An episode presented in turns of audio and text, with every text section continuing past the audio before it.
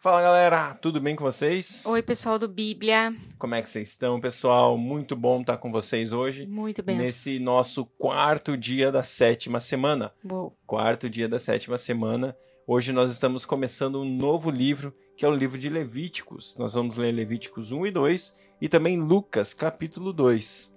Beleza, pessoal? Então agora é LL aqui o negócio. Levíticos e Lucas. Ai, que legal. Levíticos 1 e 2 e Lucas, capítulo 2. Hora pra gente começar, Sá? Sim.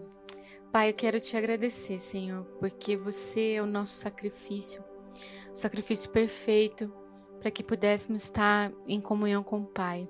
Obrigada, Deus, porque o Senhor nos chama para colocar nossa vida em ordem.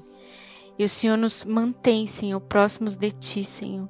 Obrigada, Deus, porque estamos lendo, Pai, coisas que foram figuras do que é o verdadeiro hoje, Deus que fala muito do teu coração, Senhor, desde o início, desde quando você desejou criar uma nação de sacerdotes, Deus, pessoas que te adoram, que te cultuam, que sabem o que estão fazendo, Deus. E obrigada, Senhor. Eu sei que existem coisas culturais que foram ditas há muitos e muitos anos atrás, mas que o teu reino ele permanece, a tua palavra ela é imutável. Ela tu és o mesmo ontem, hoje e será para sempre. Então, Deus, muito obrigada pela oportunidade de a gente te conhecer, Senhor. Você, na essência, através das Escrituras. Fala conosco uma vez mais, em nome de Jesus. Amém. Amém. Glória a Deus. Glória a Deus. Vamos então começar Levítico capítulo 1. Falando do holocausto, sacrifício. De novo, né, pessoal? Como a orou Lembre-se que tudo que a gente está lendo aqui no Antigo Testamento é sombra dos dias de hoje, é sombra do novo, é sombra da nova aliança em Jesus Cristo, tá? Então, perceba o holocausto, perceba o sacrifício, perceba Jesus em cada coisa, em cada texto que a gente vai ler, porque é impressionante ver o amor de Deus sendo pensado lá no passado, revelado em Jesus e tocando a minha e a sua vida hoje. Então vamos lá, Levítico 1, versículo 1. Da tenda do encontro, o Senhor chamou Moisés e lhe ordenou: Diga o seguinte aos israelitas: Quando alguém trouxer um animal como oferta ao Senhor, que seja do gado ou do rebanho de ovelhas, se o holocausto for do gado, oferecerá um macho sem defeito. Ele o apresentará à entrada da tenda do encontro para que seja aceito pelo Senhor, e porá a mão sobre a cabeça do animal do holocausto para que seja aceito como propiciação em seu lugar. Então o novilho será morto perante o Senhor, e os sacerdotes, descendentes de Arão, trarão o sangue e o derramarão em todos os lados do altar, até, que a entrada da tenda, até a entrada da tenda do encontro. Depois se retirará a pele do animal, que será cortado em pedaços. Então os descendentes do sacerdote Arão acenderão o fogo do altar e arrumarão a lenha sobre o fogo. Em seguida, arrumarão os pedaços, inclusive a cabeça e a gordura sobre a lenha até sobre a lenha que está no fogo do altar. As vísceras e as pernas serão lavadas com água, e o sacerdote queimará tudo isso no altar. É um holocausto, oferta preparada no fogo, de aroma agradável ao Senhor. Se oferta for um holocausto do rebanho, quer de cordeiros, quer de cabritos, oferecerá um macho sem defeito o animal será morto no lado norte do altar perante o Senhor. Os sacerdotes, os descendentes de Arão, derramarão o sangue nos lados do altar. Então o animal será cortado em pedaços. O sacerdote arrumará os pedaços, inclusive a cabeça e a gordura, sobre a lenha que está no fogo do altar. As vísceras e as pernas serão lavadas com água. O sacerdote trará tudo isso como oferta e queimará no altar. É um holocausto oferta preparada no fogo, de aroma agradável ao Senhor. Se, se a sua oferta ao, ao Senhor for um holocausto de aves, traga uma rolinha ou um pombinho. O sacerdote trará a ave ao altar, destroçará o pescoço dela e a queimará, e deixará escorrer o sangue da ave na parede do altar. Ele retirará o papo com o seu conteúdo e jogará no leste do altar onde ficam as cinzas. Rasgará a ave pelas asas sem dividi-la totalmente, e então o sacerdote a queimará sobre a lenha acesa no altar. é um holocausto, oferta preparada no fogo, de aroma agradável ao Senhor. Levítico capítulo 2 A oferta de cereal. Quando alguém trouxer uma oferta de cereal ao Senhor, terá que ser da melhor farinha. Sobre ela derramará óleo, colocará incenso e a levará aos descendentes de Arão, os sacerdotes. Um deles apanhará um punhado da melhor farinha com óleo e com todo o incenso e os queimará no altar como porção memorial. É oferta preparada no fogo de aroma agradável ao Senhor. O que restar da oferta de cereal pertence a Arão e a seus descendentes. É parte santíssima das ofertas dedicadas ao Senhor, preparadas no fogo. Se um de vocês trouxer uma oferta de cereal assada no forno, seja a melhor farinha. Bolos feitos sem fermento, amassados com óleo, ou pães finos sem fermento e untados com óleo. Se a sua oferta de cereal for preparada numa assadeira, seja a melhor farinha, amassada com óleo e sem fermento. Divida-a em pedaços e derrame óleo sobre ela. É uma oferta de cereal. Se a sua oferta de cereal for cozido numa panela, que seja da melhor farinha com óleo. Traga ao Senhor a oferta de cereal feita desses ingredientes e apresente ao sacerdote, que a levará ao altar. Ele apanhará a porção memorial da oferta de cereal e a queimará no altar. É oferta preparada no fogo, de aroma agradável ao Senhor. O restante da oferta de cereal pertence a Arão e seus descendentes. É parte santíssima das ofertas dedicadas ao Senhor, preparadas no fogo. Nenhuma oferta de cereal que vocês trouxerem ao Senhor será feita com fermento, pois vocês não queimarão fermento nem mel como oferta preparada ao Senhor podem trazê-los como oferta dos primeiros frutos ao Senhor, mas não podem oferecê-los no altar como aroma agradável. Temperem com sal todas as suas ofertas de cereal. Não excluam de suas ofertas de cereal o sal da aliança do seu Deus. Acrescentem sal a todas as suas ofertas. Se você trouxer ao Senhor uma oferta de cereal dos primeiros frutos, ofereça grãos esmagados do cereal novo, tostados no fogo Sobre ela derrame óleo e coloque incenso. É oferta de cereal. O sacerdote queimará a porção memorial do cereal esmagado e do óleo, com todo o incenso, como uma oferta ao Senhor, preparada no fogo. Lucas 2 O nascimento de Jesus. Naqueles dias, César Augusto publicou um decreto ordenando o recenseamento de todo o Império Romano. Este foi o primeiro recenseamento feito quando Quirino era governador da Síria. E todos iam para sua cidade natal a fim de alistar-se. Assim, José também foi da cidade de Nazaré, da Galiléia, para a Judéia, para Belém, cidade de Davi, porque pertencia à casa e à linhagem de Davi. Ele foi a fim de alistar-se com Maria, que lhe estava prometida em casamento e esperava um filho.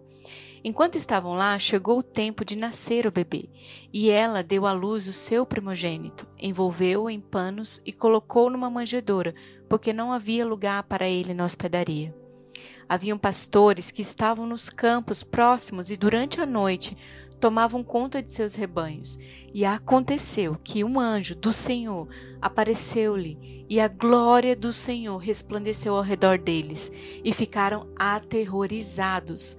Mas o anjo lhes disse: Não tenham medo, estou trazendo boas novas, de grande alegria para vocês, que são para todo o povo.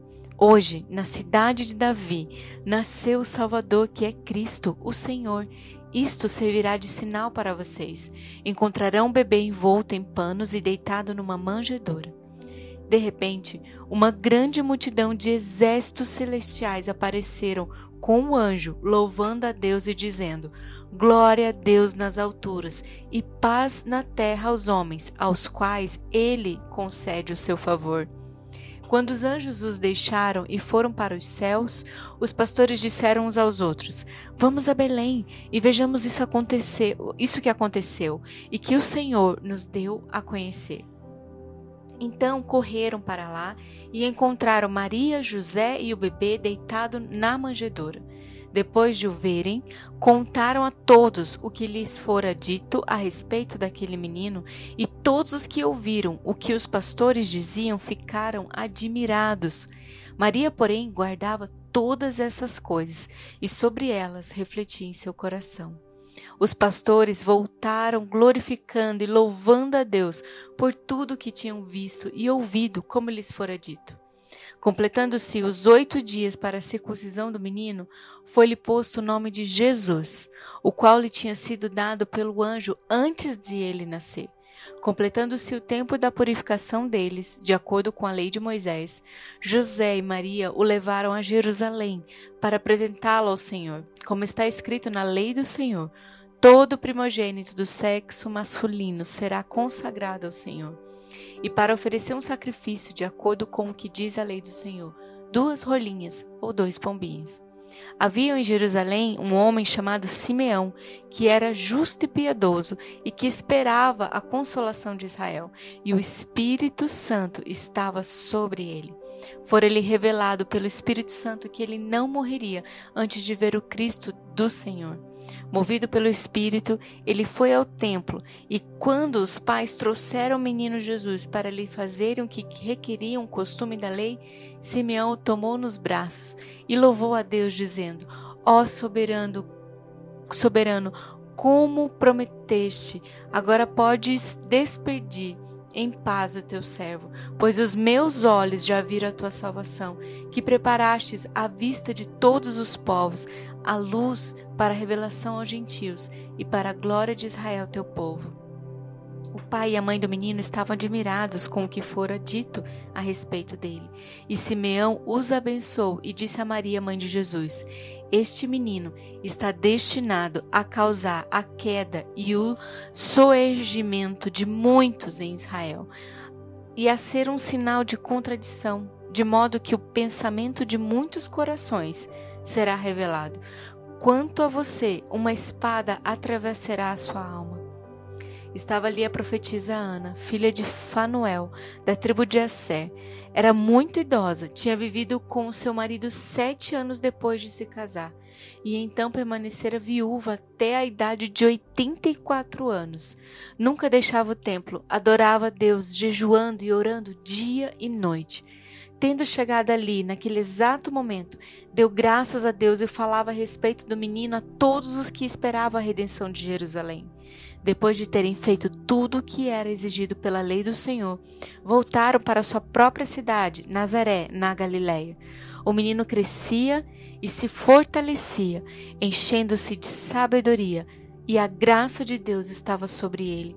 Todos os anos seus pais iam a Jerusalém para a festa da Páscoa. Quando ele completou 12 anos de idade, eles subiram à festa, conforme o costume.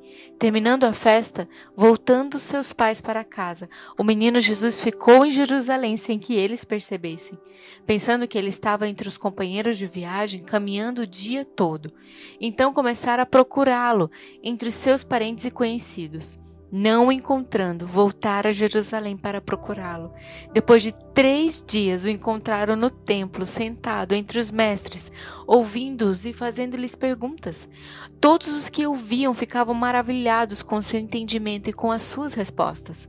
Quando seus pais ouviram, ficaram perplexos. Sua mãe lhe disse: Filho, por que você nos fez isso? Seu pai e eu estávamos aflitos à sua procura. E ele perguntou: por que vocês estavam me procurando? Não sabia que eu deveria estar na casa do meu pai? Mas eles não compreenderam o que lhes dizia.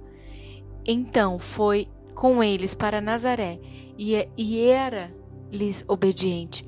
Sua mãe, porém, guardava todas essas coisas em seu coração. Jesus ia crescendo em sabedoria, estatura e graça diante de Deus e diante dos homens. Uau, muito legal esses textos que nós lemos hoje, porque eles estão relacionados, sabe? Nós lemos Levítico 1 e Levítico 2 e também Lucas capítulo 2, o nascimento de Jesus. E Levítico 1, ele fala a respeito do sacrifício, o sacrifício do holocausto. E esse sacrifício de holocausto, ele é o sacrifício ofertado pela culpa, pelo pecado. É interessante que a pessoa que levava o sacrifício e colocava, impunha as mãos na cabeça do sacrifício, né, do animal, e ali era o, o símbolo da transmissão daquilo que estava sobre ele, do pecado que estava sobre ele, para aquele animal. E aquele animal era sacrificado para é, levar a sua culpa, levar o seu pecado, para que aquele animal cobrisse então os pecados daquele homem que levou o sacrifício. Também temos ali o versículo, e, e aliás, só um, um, comentário a mais sobre essa, essa, o capítulo 1 de Levítico, ele está falando exatamente do sacrifício de Jesus. O sacrifício daquele que tira o pecado do mundo, daquele que se entrega pela nossa culpa, daquele que se dá pelo nosso é, que toma o nosso lugar, que se coloca no nosso lugar, o sacrifício que é perfeito, que tira o nosso pecado. Você vê ali durante o relato que o, o animal deveria ser perfeito, não deveria ter defeito algum, e era assim que era a oferta. Quando a gente vê a parte, o, o capítulo 2 de Levíticos, a gente está falando da vida de Jesus, do estilo de vida dele, da, do serviço que ele fazia. Por isso que a gente estava falando ali da refeição preparada, da, do bolo, do pão preparado. Esse preparo é um estilo de vida de servir diariamente. E aí, olhando agora para Lucas 2, eu amo, eu amo demais aquilo que o anjo declara. Glória a Deus nas alturas e paz na terra aos homens a quem ele quer bem. E o nascimento de Jesus, essa fala exatamente no nascimento de Jesus, fala exatamente o coração de Deus para mim e para você, para a humanidade. Jesus, ele é a figura, ele é a manifestação do desejo de Deus para mim e para você. Jesus, ele é a manifestação e a confirmação de que Deus não está aqui para condenar você.